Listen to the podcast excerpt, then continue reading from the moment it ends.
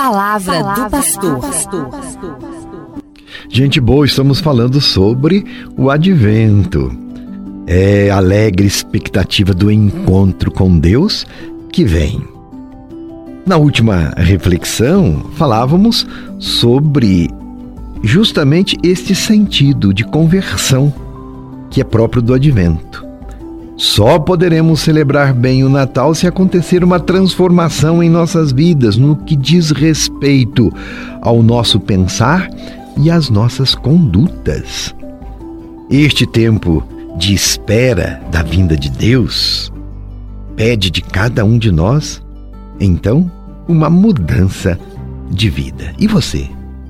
Já conseguiu refletir o que precisa mudar para celebrar bem o seu Natal, para que o Natal do Senhor seja o seu Natal, o que é que você precisa mudar em sua vida? Qual aspecto da sua vida está precisando de melhorar ou de se renovar? E cada um sabe de si, não é? Advento é tempo então de conversão. Por isso que a liturgia é mais introspectiva, mais voltada para dentro, é mais silenciosa. A liturgia do advento é mais rezada, é mais orante, justamente para que reflitamos essas necessidades de mudar de vida, olhar para dentro.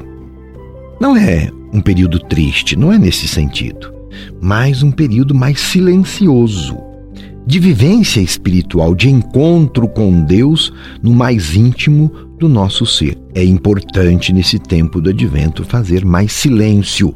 Não é só silêncio de barulho, não. É um silêncio existencial. Escutar a si mesmo, olhar para si mesmo, ter aquela sensibilidade de olhar para o outro e ver nele o irmão. Ainda que o outro seja aquele bem próximo de você dentro de casa. Olha que muitas vezes não olhamos para quem nos está tão perto. E a liturgia nesse período nos convida a ser vigilantes na fé, na caridade aos irmãos também, na oração, então no testemunho e no seguimento de Jesus, que passou pela vida fazendo o bem. Temos um caminho a seguir e nas pegadas de Jesus, nós vamos caminhando na fé e na esperança. E o que aprendemos de Jesus? O que ele nos inspira a fazer? Aprendemos o seu testemunho de alegria, de amor paciente. Ele sempre foi carinhoso para com todos. Tenhamos também um coração grandioso e acolhedor com os mais necessitados. Jesus nos inspira sermos melhores, a sermos mais gente, mais humano, mais família, mais irmãos. Aprendamos os personagens do advento: Maria, José, João Batista, Zacarias, o velho Zacarias e Isabel, o profeta Isaías. Aprendamos a viver a expectativa do encontro com Jesus o Salvador, o Messias esperado, a partir de uma absoluta confiança em Deus. Assim viveu Maria, José, João Batista e todos os personagens desse tempo do advento, a extremada confiança em Deus. Esta é a lição que devemos aprender com estas figuras bíblicas e reais. Deus é fiel e não falha como nós falhamos.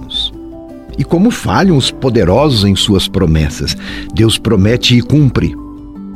Por isso, acreditamos e procuramos ser solícitos à Sua palavra, colocando em prática seus ensinamentos. Vivamos bem o período do advento e de que forma? Em comunidade, na família, participando nas liturgias através da reflexão pelas cartilhas, nas Eucaristias celebradas e você acompanha através dos meios de comunicação, e também comprometidos com ações de solidariedade.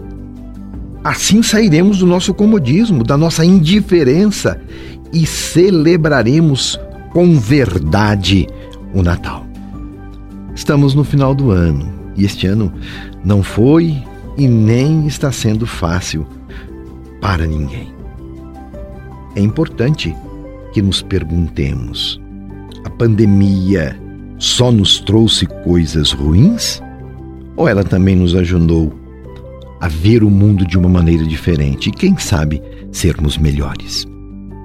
Na nossa família, no trabalho, na ação eclesial, na sociedade, estamos sendo requisitados.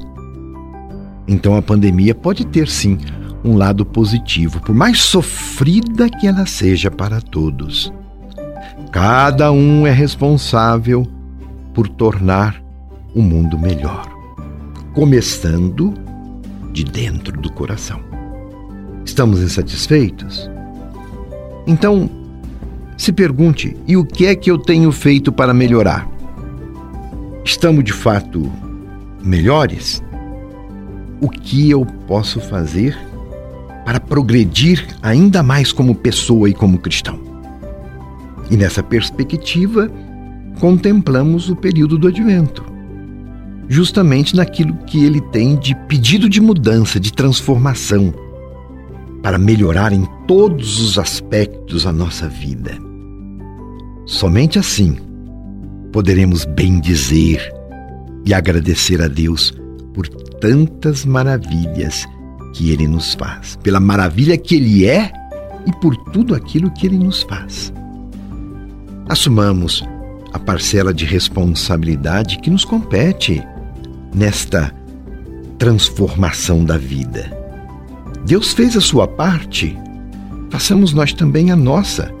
É Deus quem nos guia, é Ele quem nos prepara para viver um caminho diferenciado do egoísmo, para sermos mais fraternos. Ele nos prepara para que o seu Filho, o menino Deus, habite em nossa vida, em nossos corações. Eu costumo dizer, habite em nossas circunstâncias. Jesus está vindo. Então arrumemos a nossa casa. Mas não somente os enfeites externos, Arrumemos o nosso interior, embelezemos a nossa espiritualidade, reorganizemos nosso comportamento, a vida de oração e a vida de amor ao próximo. É São Paulo que nos diz: para Deus somos o bom perfume de Cristo. Com esse espírito, vamos sentir e exalar o perfume cristão da santidade? Torna-se urgente um testemunho de amor fraterno mais eloquente que ajude a superar o escândalo da divisão existente entre nós cristãos. Através de uma vida de maior respeito, de diálogo, de profunda conversão a Cristo, para realizar aquela oração de Jesus Pai, que todos sejam um para que o mundo creia. Vivamos, pois, de acordo com a nossa vocação de filhos e filhas de Deus. Um abraço.